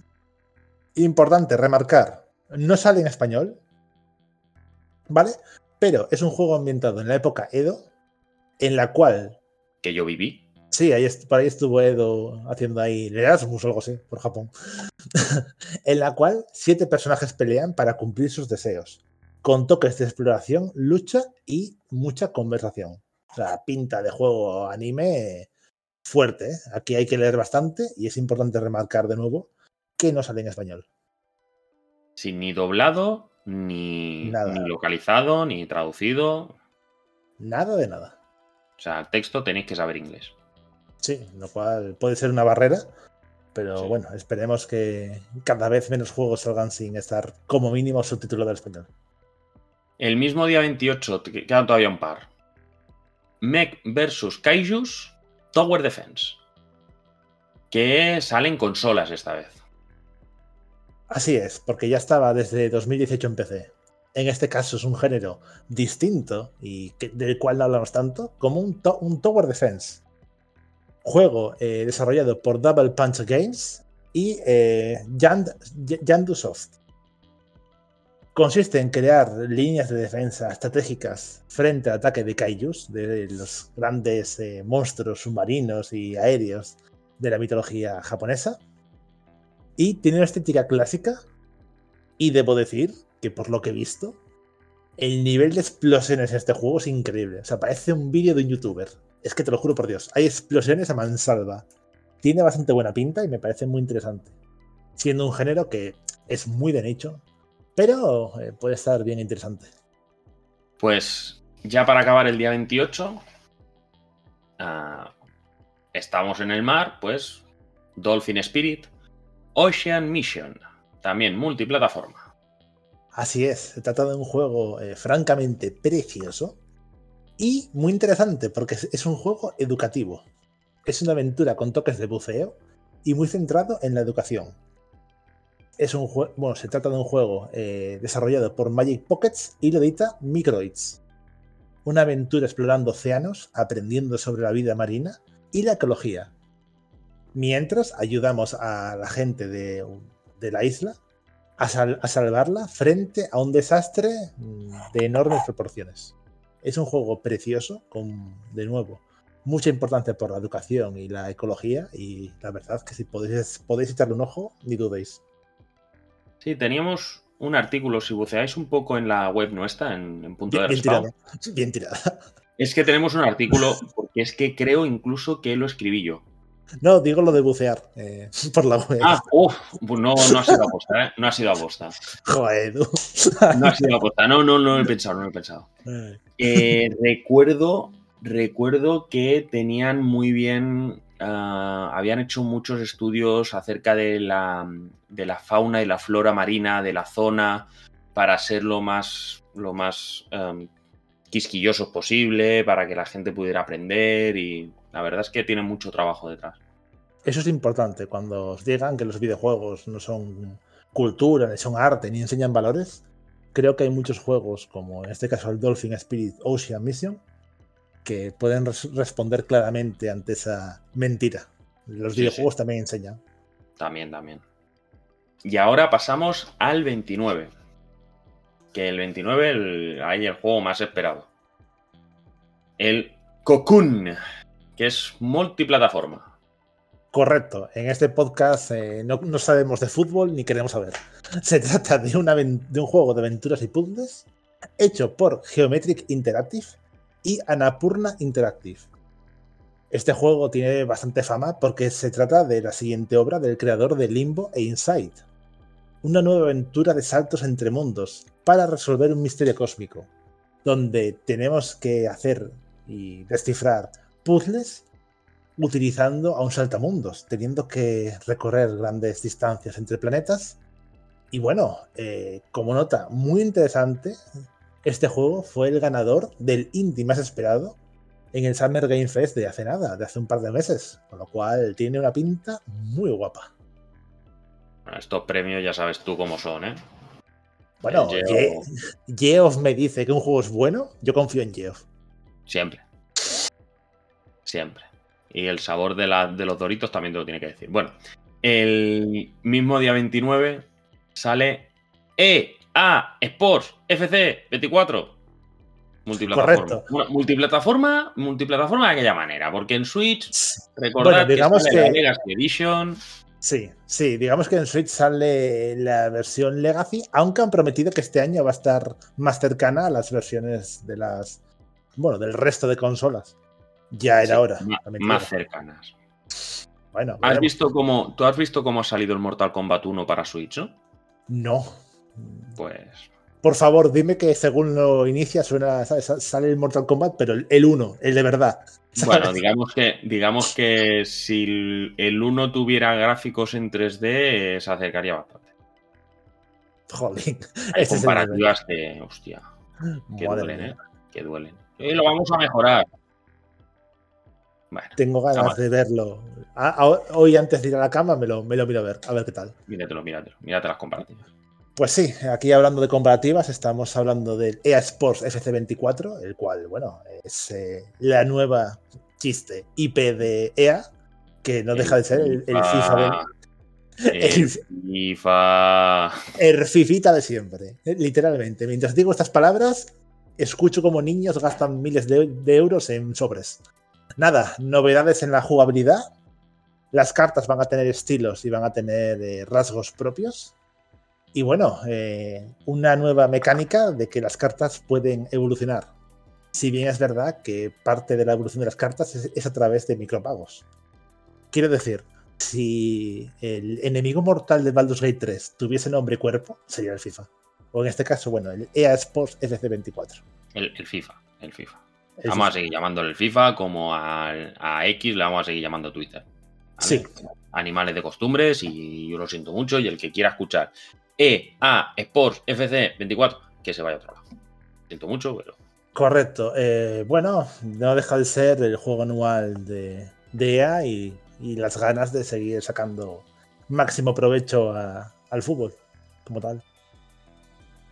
Aunque si bien, personalmente, como seguidor del fútbol, me cuesta decir que los FIFA o el EA Sports FC es un juego de fútbol porque no tiene nada que ver con el fútbol de verdad. Pero bueno. Bueno, yo, conozco, yo conozco alguno que se compraba el FIFA solo para tradear con las, con las cartas. No jugaba ni un partido. Yo recuerdo gente enfadada porque en el fútbol real muchos jugadores que están inflados, los números en el, en el EA Sports, no juegan igual que en el juego. O sea, gente, esas cartas que parece que en el juego son maravillosas, es el nuevo Mbappé, pues en la vida real, pues bueno.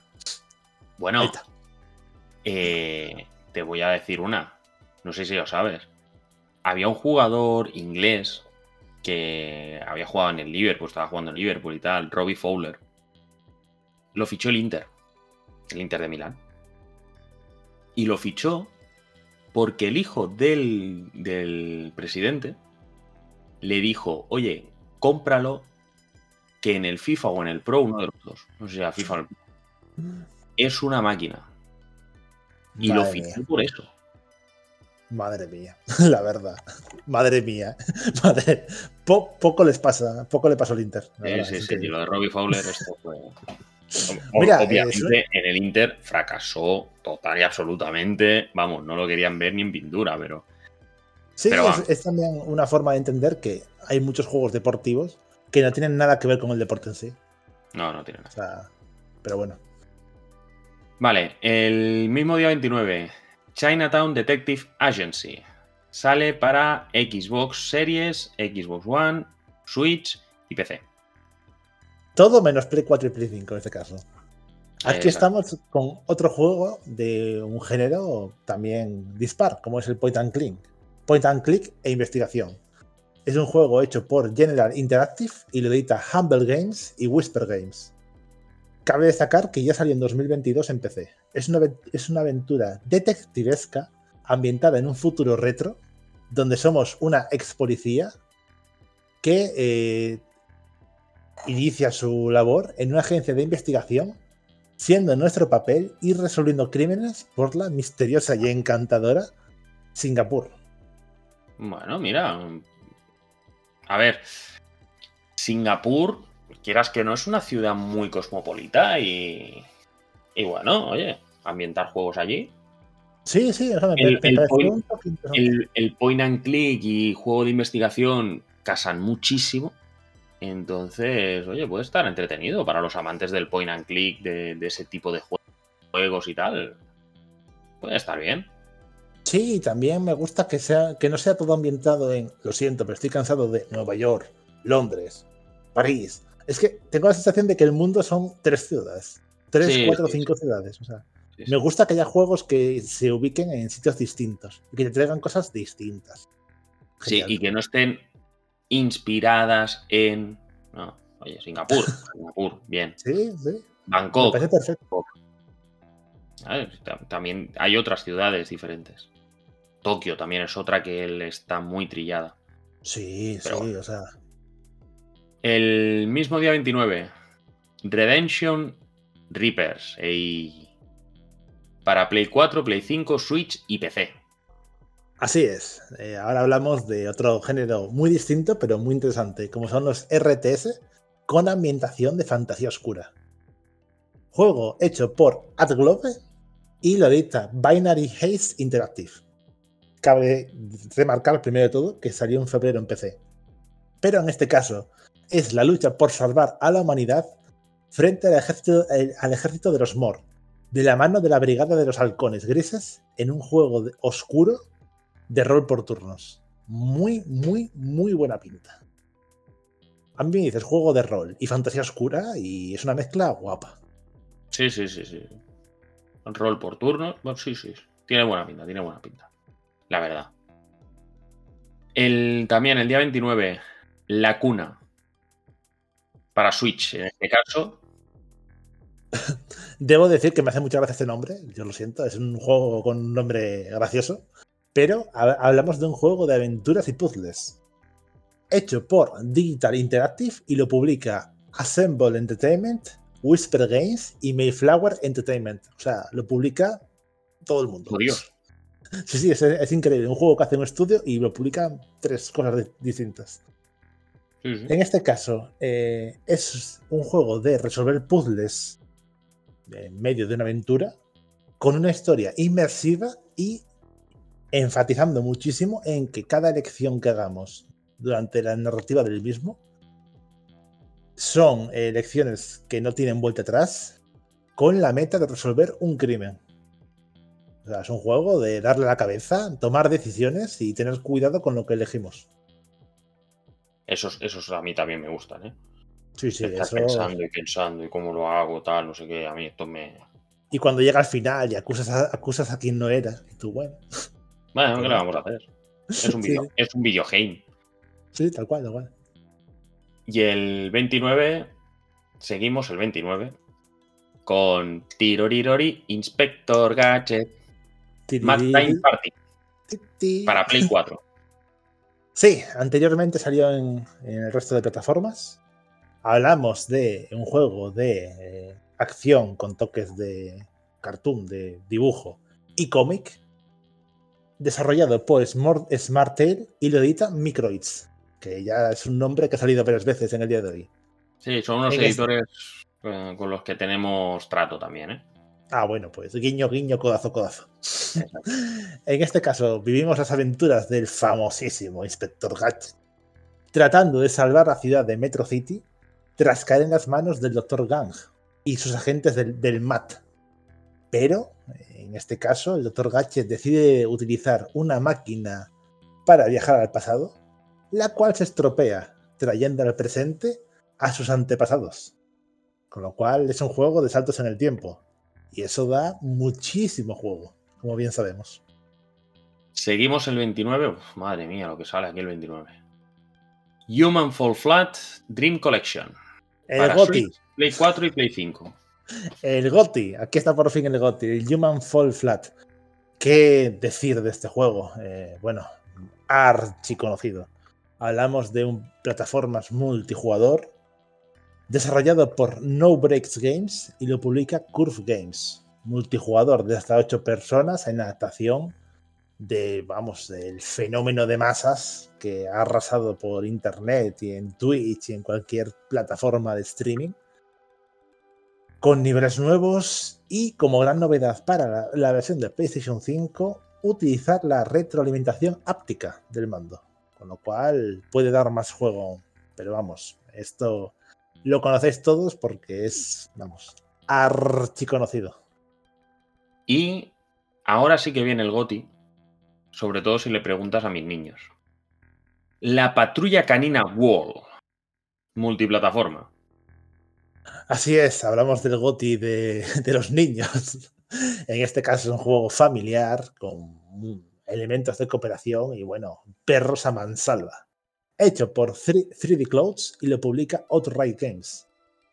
Basado en la archiconocida famosa serie de, animación, permite explorar el mundo en 3D para luchar contra el alcalde Hamdinger en una aventura fantástica. Lo cual debo decir que esta palabra la meto sí o sí, porque en Steam es la que ponen como definición. Una aventura fantástica. Lo que es la patrulla canina. Yo no me escondo. Marshall, eh, Chase, Ryder. Una serie de perros guiados por un niño. Todos conducen. No tiene ningún sentido. No tiene ningún sentido. Pero bueno. Pasamos al día 30. A Tale of Paper. En Play 5. Así es, es un juego que ya salió en PC. Una aventura con toques de puzzles del estudio Open House Games y lo edita Digerati. Una aventura emocional y preciosa donde somos una figura de papel la cual usará el origami para cumplir los sueños de su creador, evitando peligros. Ha sido un juego ganador de muchos premios y eh, ha sido parte del PlayStation Talents, lo cual, bueno, digamos que debería dar eh, bastante buena eh, voz y bastante buena candidatura de que es un juego como mínimo interesante. No sé, no sé. Con el PlayStation Talents ha habido luces y sombras. Ya, ya. eh, o sea, Así que. cu- cuando lo vi de primera sonaba más bonito que cuando le, vi- le fui dando unas vueltas, pero bueno, esperemos que, que en este caso sea correcto y la verdad que el juego visualmente tiene una pinta preciosa. Y el día 30, ya acabamos, quedan tres ya. Eh, Hyper Dimension Neptunia Game, Game Maker Revolution para PlayStation 4, PlayStation 5 y Switch. No, PlayStation 4 no, será PC, supongo, Play 5 y Switch. Ah, perdón, igual se me coló ahí una letra. En este caso hablamos de un juego que me ha traído por la calle de la, amargura personalmente porque no, entiendo muy bien de qué va. Os explico. Es un RPG anime de eh, Compile Hearts y lo publica Idea Factory, el cual se trata de un Isekai. para los que no sean. RPG y anime e Isekai, ya, te, ya de momento está cuadrado todo. Vale. Yo no sé dónde va el problema. Ahora viene el problema. Llegamos a un mundo en el cual eh, tres diosas nos piden que lo salvemos, siendo el mundo eh, un constructo, sigue estando hecho, por un programador de videojuegos, el cual tenemos que salvar el mundo que ha hecho. No sé si es metalenguaje, no sé si es Japón, no sé muy bien lo que pasó ahí, pero es un juego rarísimo, con bastante poca información en castellano, y he tenido que tirar más de fuentes eh, inglesas. No entiendo lo que es. Es una cosa muy rara. Pero bueno, eh, habrá que echarle un ojo. Sí, sí, tiene pinta de ser una fumada impresionante y algunas de estas salen muy bien. Sin duda. Dicho lo cual, eh, a nivel narrativo, si me dicen que es un Hideo Kojima Game, me lo creo. También, también. me lo creo, me lo creo. El día 30 seguimos. Goña Monster para Switch. Así es. Ahora, para dar aún más variedad a esta semana, que de por sí tiene géneros por todos lados, hablamos de un party game. Mira, lo faltaba, ¿eh? Party game faltaba. Del estudio Mutan. Importante destacar, no sale en castellano, pero es un juego de estética anime con elementos de party game y lucha con personajes chivis. O sea, hace eh, personajes que son muy monos y muy cabezones y con armas espectaculares, armas de plasma, armas de luz, armas de oscuridad, en fin. Es una especie de Mario Party otaku muy fuerte, algo así por el estilo, se podría definir. Bueno, entretenidos. Party games siempre entretenidos. Sin duda, o sea, juegos que tú puedes jugar con tus amigos siempre va a estar bien. Y ya para acabar, el día 30, el mismo día 30 de septiembre, Soaring Sky Pretty Cure Soaring. Puzzle Collection. Venga los nombrecitos. Para Switch. Aquí hablamos de un juego que me recuerda a mi infancia de ver eh, anunciado Pretty Cure, una serie de animación, en este caso un juego anime de puzzles, del estudio D3 Publisher. Incluye minijuegos y muchas novedades. Es un juego eh, muy relacionado con el mundo de los puzzles y con muchas imágenes de las chicas de la serie, lo cual, bueno, eh, para su nicho, igual es muy interesante. Pero eh, la verdad es que es un juego que puede llegar a estar bien, pero personalmente no es la clase de juego que más me llame. Bueno. Bueno, mira. O sea, vamos, que salen tremenda waifu, ¿no? Sí, básicamente. sí, vas cumpliendo misiones y eh, cumpliendo puzzles para poder ver más waifus. Vale. Bueno, mira, eh, lo que hay. En este sentido es lo que hay. Los japoneses ya sabéis que sexualizan mucho y tienen su manera de verlo. Ah, ya está, no vamos a buscar más. Pues ya están repasaditos los lanzamientos que vamos a tener esta semanita. Ya veis que vamos cargados, ¿eh? Cargaditos de lanzamientos, pero por si no os llama la atención ninguno de estos, o no tenéis dinero, que también puede ser. O no queréis gastaros el dinero, que también puede ser. Eh, hoy no tenemos a Corsario, no tenemos recomendación, pero hemos pensado que es buena idea que os podamos comentar la subsección de Corsario dentro de la sección de recomendación. Que en este caso es el juego gratuito de la Epic, de la Epic Games Store. Y en este caso el que sale como, gratuito es The Forest Quartet. No sé si nos puedes decir algo de, este juego. Bueno, se trata de un juego narrativo de puzzles en 3D, el cual tiene una, estética preciosa, bastante oscura pero bonita, y es un juego que destaca por una trama, una trama preciosa, en el sentido de que eh, nos habla de una cantante fallecida, pero no olvidada, siendo nosotros su espíritu y viajando en tres actos para que los miembros de su banda le den un concierto de despedida. Debo decir que es la clase de juego que a mí me parece en plan de estamos tristes, pero es tan bonito que vale la pena. Es precioso. Bueno, es algo tranquilito, de puzzles, con un mensaje bonito. Bien, bien, bien. Oye, al final van a acabar dando cositas interesantes aquí en la Epic Games Store. Sí, y aparte es un mensaje realmente, no sé, válido, porque creo que en general la vida nos enseña muchas veces a ganar y a tener a la gente querida cerca, pero también está bien que nos enseñe, ¿sabes?, cómo poder pasar al otro lado y ser recordados. Y también los videojuegos sirven para eso también. Recordad que una persona no muere hasta que no dejamos de pensar en ella o de recordarla. ¿Vale? Hasta que no olvidamos a alguien no muere del todo.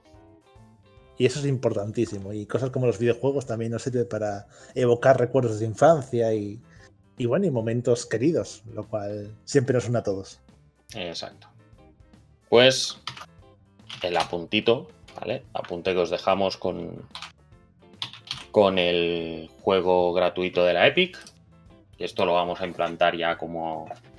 Algo me parece que está bien, porque eh, son la Epic Games Store. Steam tiene mucho. No tiene el monopolio, pero está mucho más extendido. Entonces, la Epic Games Store no vamos a decir pobrecitos, porque no son precisamente pobrecitos. Siguen imprimiendo billetes con el Fortnite, estos de Epic Games. Y con el. Y con el Unreal Engine, que es el motor que utiliza todo el mundo. Y no vamos a decir pobrecitos, pero bueno, tienen en el detalle este de que van regalando juegos, pues vamos comentando. ¿Qué os interesa? Perfecto. ¿Qué nos interesa? Pues oye, a otra cosa. vamos a pasar ya al a qué estamos jugando. Que no sé si, Cristian, tienes algo de lo que has estado jugando. Lamento, de, por ejemplo. lamento decir que no. Ese meme aún vive. Yakuza. Aguante, Yakuza. Me temo que esta semana ha estado bastante ocupadito, no he tenido tiempo. Ahora bien, la pregunta importante aquí es, Edu, ¿a qué has estado jugando? Yo hoy sí puedo decir que he estado jugando a algo. ¡Vamos! ¡Ole! ¡Fiesta! Además me he gastado los dineros, ¿eh? Encima, ¿eh? Encima, ¿verdad? El día 21 salían dos cosas. La actualización de Cyberpunk 2077, que gratuita, y el DLC de Separate Ways, que me hace mucha gracia porque lo he estado buscando en, la, en la, tienda de PlayStation, la PlayStation Store, ¿vale? Porque yo el, el, Resident Evil 4 Remake lo tengo en PlayStation. Y lo estuve buscando y no me aparece. No me aparece por ningún lado. Pero cuando tú entras en el juego y tal, lo tengo todo puesto en castellano y me lo traduce como caminos separados. Que es que realmente, ¿no? La traducción. Pero estoy tan acostumbrado a decir separate ways que caminos separados, hostia, parece un poco raro. Tengo que decir que no, no he jugado muchísimo. ¿Vale? Pero sí que he jugado los tres primeros episodios. El juego se ve espectacular, obviamente. He notado que es más sencillo que el juego base, ¿vale? En, el, Separate Ways es la historia, por si no lo sabéis, es lo que le va pasando a Ada Wong mientras Leon está por ahí, por el pueblo, repartiendo estopa. Y, y cómo detecta, o sea, cómo se. cómo está trabajando para Wesker, pues supongo, no creo que sea spoiler esto ya, vamos, pero todo el mundo lo sabe, que está a, sueldo de Wesker y cómo trabaja con, Luis Sera para, para, poder llevar el ámbar al mejor postor, básicamente. Y ya digo, lo que no puedes hacer normalmente en un Resident, que es acabar con todos los enemigos, porque te quedas sin balas y no plan, en este juego sí que puedo hacerlo. Será a lo mejor la dificultad, lo estoy jugando en normal. Te dan un puntito diferente porque puedes seguir pistas, eh, tienes un gancho que te hace que puedas llegar a, ciertos, a ciertas zonas que con Leon no puedes llegar. Una cosa que sí que quiero destacar y que me ha gustado mucho y que eché de menos, y entiendo el por qué será, ¿eh? pero eché de menos en, en el Resident 2 Remake, es cómo se conjuga Separate Ways con la historia principal, ¿vale? Porque tú mientras estás haciendo, hay momentos, hay cinemáticas en las que ves a Leon. Que dices, vale, está Leon mm, peleándose y demás, y yo estoy aquí pues en las sombras, eh, moviendo los hilos y tal. Cosa que en el Resident 2, por ejemplo, eh, no tenías la diferenciación entre, las dos, entre los dos caminos. Que sí tenías en el original. En el original, en el Resident 2 original sí que tenías. Em, había momentos puntuales en los cuales se encontraban Claire y Leon. Y, y tú realmente, cuando hacías el escenario B, llegabas a ese sitio por otro lado y te encontrabas con Claire. Por ejemplo, si ibas con Leon, te encontrabas con Claire. Si llegabas allí, llegabas tú primero como Claire y después entraba por la puerta Leon. Claro, esa coherencia en el Resident 2 Remake no está y en, eh, en este Separate Ways sí que está. Y hay una escena, la escena en la que se encuentra Luis Sera con, con Eida, que en el Resident 4 en el juego base la encontramos y no sabemos exactamente, es la primera vez, para nosotros es la primera vez que se encuentran, en este no es la primera vez que se encuentran, ¿vale? Pero es la misma escena. Y es un detallito que a mí me parece muy bien. Seguimos teniendo las mismas secundarias de los medallones, por ejemplo. Y, y no sé si quieres saber algo más. No, la verdad es que suena muy interesante. O sea, me parece un aporte eh, muy guay a la saga de Resident Evil y rellena muchos huecos y muchas dudas que podría haber eh, dejado el 4. Exacto. Hay, un detalle. Hay un detalle que está muy bien. Es al principio, ¿eh? no lo voy a decir, pero es un detalle del principio que dices, anda, coño, vale. Es una cosa que a mí, ya digo, no me lo esperaba, no esperaba que la cosa fuera por ahí. Y tiene que ver con la interacción entre las dos historias y está muy bien pensado. Está muy bien pensado. Armas, tienes más armas que en el... Más armas diferentes. O no, más no. Realmente por lo que yo me he encontrado, más no. Tienes algún arma diferente, tienes una. Pues llega un momento en el que encuentras una ballesta, ¿vale? Que me recuerda mucho a la ballesta del The Within, eh, con virotes explosivos, que pega unas hostias como panes. Y por lo demás, la jugabilidad es muy igual. La jugabilidad es, muy, muy parecida. Lo único lo que cambia es eso, que tienes el ganchito y con el gancho te puedes mover. Hay una lucha en la cual es importante que te vayas moviendo por los tejados, entonces lo del gancho, te sale un marcador, te sale unos metros, un contador, te vas acercando hasta que le das al, te pone que le des al R1. Bueno, te pone el contador un poco por los loles, porque tampoco sería necesario, pero bueno, que está bien, que está bien. El juego, el, DLC me está gustando, ¿eh? He podido hacer tres horitas o así, más o menos. Se nota que te está gustando, se transmites bastante bien todos los puntos fuertes del DLC.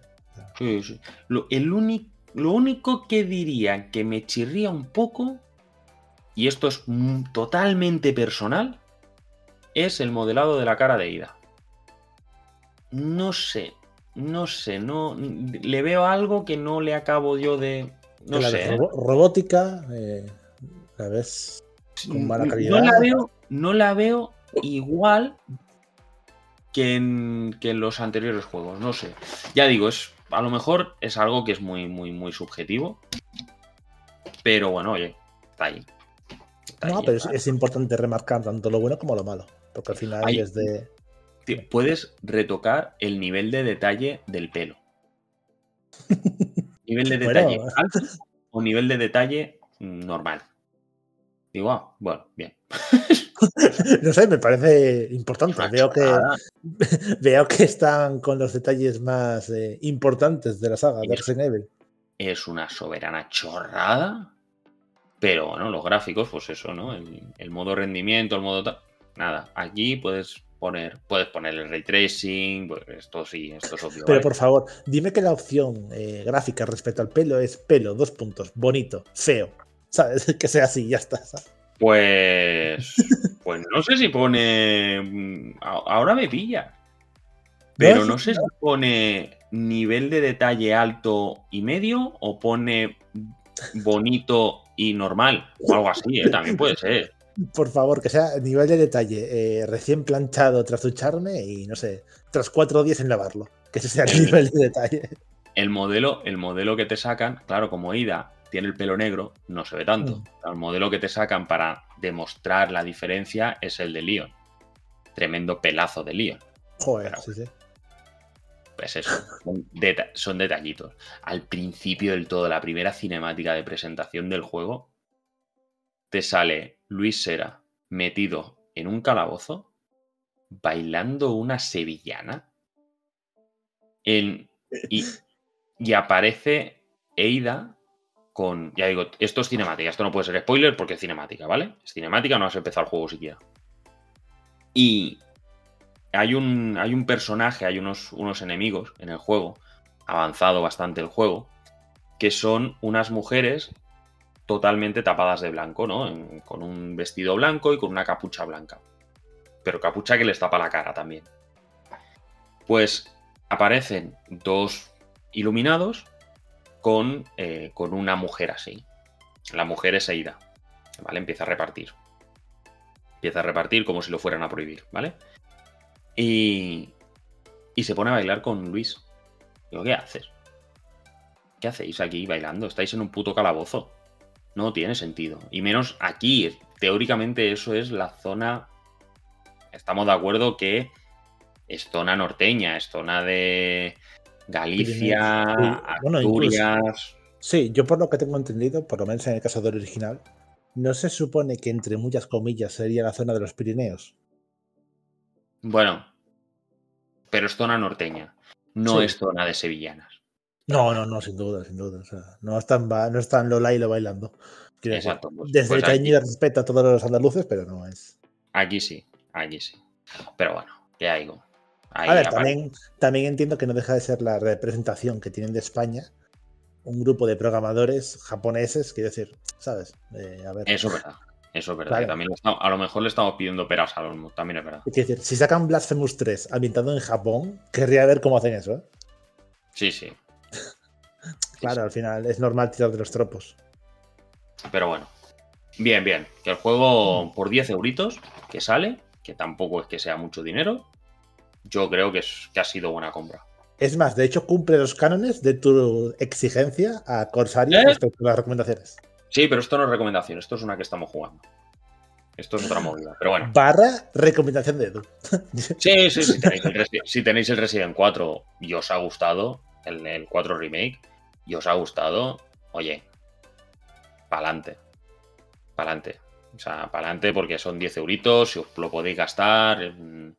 Es una jugabilidad muy parecida, pero no es exactamente igual. Volvéis a visitar los escenarios, porque vas por casi todos los escenarios igual. Hay zonas en las que puedes ir prácticamente toda la zona en sigilo, que también casa mucho con lo que es Ada Wong. Bien, bien, bien, ya digo, es, una, es un DLC que está, que está bien. A mí los DLCs, tanto el del Village, que lo sufrí, pero me lo pasé y, me gustó bastante, como este, que también tengo que decir que lo estoy sufriendo porque estoy teniendo drift en el, en el DualSense. Pero bueno. Pero me están gustando igual, ¿eh? Me los estoy hmm. fumando igual. Bien, bien, bien, genial. Me parece una recomendación más que interesante. Y ya hemos acabado. Ya está. ya no queda. No queda nada más por hablar del podcast. Ya hemos hablado de todo. Pues sí, ha sido una semana, bueno, con muchos rumores, filtraciones y cositas, pero nada, eh, ha sido un podcast bien entretenido. Sí, sí, sí. Sí, sí, hemos estado, no hemos llegado a las dos horas. Más tranquilos. Más tranquilos. Eh, No podremos ir a dormir. Hoy po- podré cenar hoy. Bien. Por favor, dejad vuestro like y vuestro comentario para Edu y desearle una bonita cena. O sea, solo falta. Sí, sí. Eso y las gracias, como siempre, a todos nuestros oyentes, eh, sea en la plataforma que sea. Sois gente súper bonita y sois los que mantenéis vivo este proyecto, tanto de punto de respawn, vuestra web de referencia de videojuegos, como aquí del, del podcast Deep Lore. Dos cosas. La primera, el... también podéis pasaros por el canal de YouTube de, de Punto de Respawn, que estamos sacando, hemos sacado un montón de análisis, la verdad. Hemos sacado un montón de análisis y, mm, que están gustando y, ah, y vamos a ir sacando más contenido. Así que suscribiros, darle a la campanita, lo mismo que al podcast, os podéis suscribir en la plataforma que estéis y cada lunes por la mañana tendréis vuestro podcast para pasar un par de horitas, más o menos. Eso por un lado. Y segundo, tengo episodio 2 de la caja de Pandora que abriste, Cristian. Tengo... Me ha, me ha intentado caer otra bronca Uy, por el tema de los saludos. ay, no. Te explico, te explico. Yo tengo un colega que también se escucha todos los podcasts desde el principio. Desde el primero, tal. Se los escucha todos. Y el otro día, el lunes pasado, le, le pedí, porque yo ahora a los niños los llevo a. los llevo al rocódromo. Y cuando los llevo al rocódromo a que hagan las extraescolares. Sí. A que escalen por allí. A, a mi hijo le encanta escalar. Y, yo tengo la opción de esa hora que están los niños allí, ponerme a escalar por allí. También en el rocódromo, en la otra parte, donde no estén y tal. ¿Qué pasa? Que para escalar se necesita magnesio. Que es un. Si habréis visto en algún momento a algún, alguien escalando, es el polvito este blanco. El magnesio lo que hace es que no te resbalen las manos. Y yo sé que él tenía magnesio. Le pregunté, oye, el magnesio tal, tienes, ¿verdad? Sí, sí, ya tengo, ya tengo. No, es porque pasa esto. Vale, vale, vale, vale. El martes por la mañana me dice, recibí un WhatsApp diciendo, el magnesio te lo va a regalar, eh, te lo va a prestar la patrona, que a ella la saludas en el podcast. Así que, por un tema de no caerme en el, en el rocódromo, Sí, sería importante para el podcast. tengo, tengo que saludar. David, ya estás saludat. Te he echado una pal cul, hòstia. Y, y sigues productiu. Este, bueno, es que nos- entre nosotros hablamos en catalán. Y, Es lo que, es lo que tiene la gente de- en Cataluña, que habla catalán. Sí, bueno, yo me encuentro con mucha gente con la que hablo en castellano, ¿vale? Ahora hay gente que dice, no, es que el castellano está prohibido en las escuelas. Mentira, mentira, no te dicen nada por hablar en castellano. Eh, si hablas en castellano, pues hablas en castellano. Si hablas en catalán, pues hablas en catalán. Ya está, no pasa nada. Es más, yo con él muchas veces utilizo muchas expresiones en castellano. Pero bueno, Sí, sin problema. Un saludo enorme, David. Un besazo y muchas gracias por escucharnos. Ay, Que qué le- bonito. que le estaba, que se puso a jugar, se ha pasado el Cyberpunk, se lo está volviendo a pasar. Le dije, espérate, no empieces a jugar todavía. Y espérate, porque hace un mes que lo empezó. Digo, espérate que hagan la actualización. El cabezón, que no. Ah, tal, es que yo tengo que ponerme. Que pues, tiene, tiene el Persona 5 a medias. Se está acabando, todavía no se ha acabado el, el Shin Megami Tensei 5. Tiene el Zelda. Digo, mira si tienes cosas. Bueno, el Tears of ahora- the Kingdom. Anda que es especialista en elegir juegos cortos, por lo que veo, ¿eh? Sí, sí, sí. Le metió al Xenoblade Chronicles 2. Le metió, me parece que 280 horas. Joder. Sí, sí. Y el Cyberpunk le gustó tanto que iba haciendo secundarias hasta que se quedó sin secundarias del Cyberpunk. O sea, claro, para las misiones principales llegaba rotísimo de nivel. Claro. No, claro, no, bueno, o sea, era para el final. Dices que no quiero Sí. que se acabe. Digo, "No, las narices. Jolín, ¿verdad? Pero aún así. Eh, me gusta que haya gente tan dedicada al podcast. Así, me gusta. Sí, sí, él, él, cada lunes por la mañana, pam, él se lo escucha. Lo que pasa es que si lo saco cuando. Depende porque él donde trabaja tiene poca cobertura. Si se publica cuando él ya ha salido de casa y no tiene que volver, mm, se lo escucha al día siguiente porque se lo descarga. Pero bueno. Bueno, nada, pues un saludo enorme y muchísimas gracias. Y dicho esto, yo también agradezco a todos los que nos escucháis. A todos. Os sigo diciendo lo mismo. Cualquier comentario que nos queráis hacer, en la caja de comentarios, decídnoslo. Que los leeremos. Y si son cosas que se puedan. que se puedan aplicar, se aplicarán. Estaros atentos a las redes sociales, tanto a, en Twitter, arroba punto de respawn, como en YouTube, si os podéis pasar por allí. Tenemos también el canal de Twitch que también vamos a empezar a moverlo. Vamos a empezar a hacer directos allí de manera más, más em, continua.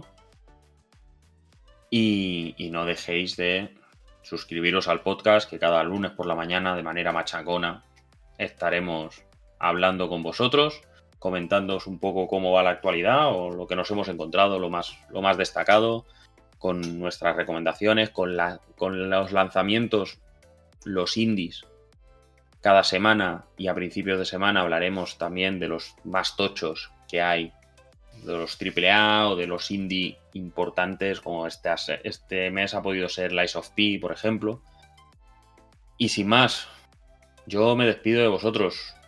Eh, por cierto, que no me he presentado como siempre, que soy Edu, que Buscadme en Twitter si queréis, Edumar84, estoy ahí, si queréis vosotros mismos.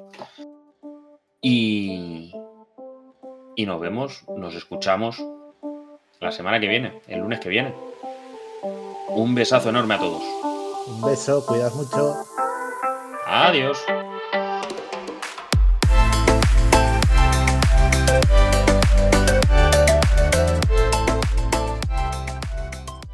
Recuerda que puedes seguirnos en nuestras redes sociales. Encuéntranos como punto de respawn en Twitter, YouTube, Twitch, TikTok e Instagram. O entra en nuestra web, punto de.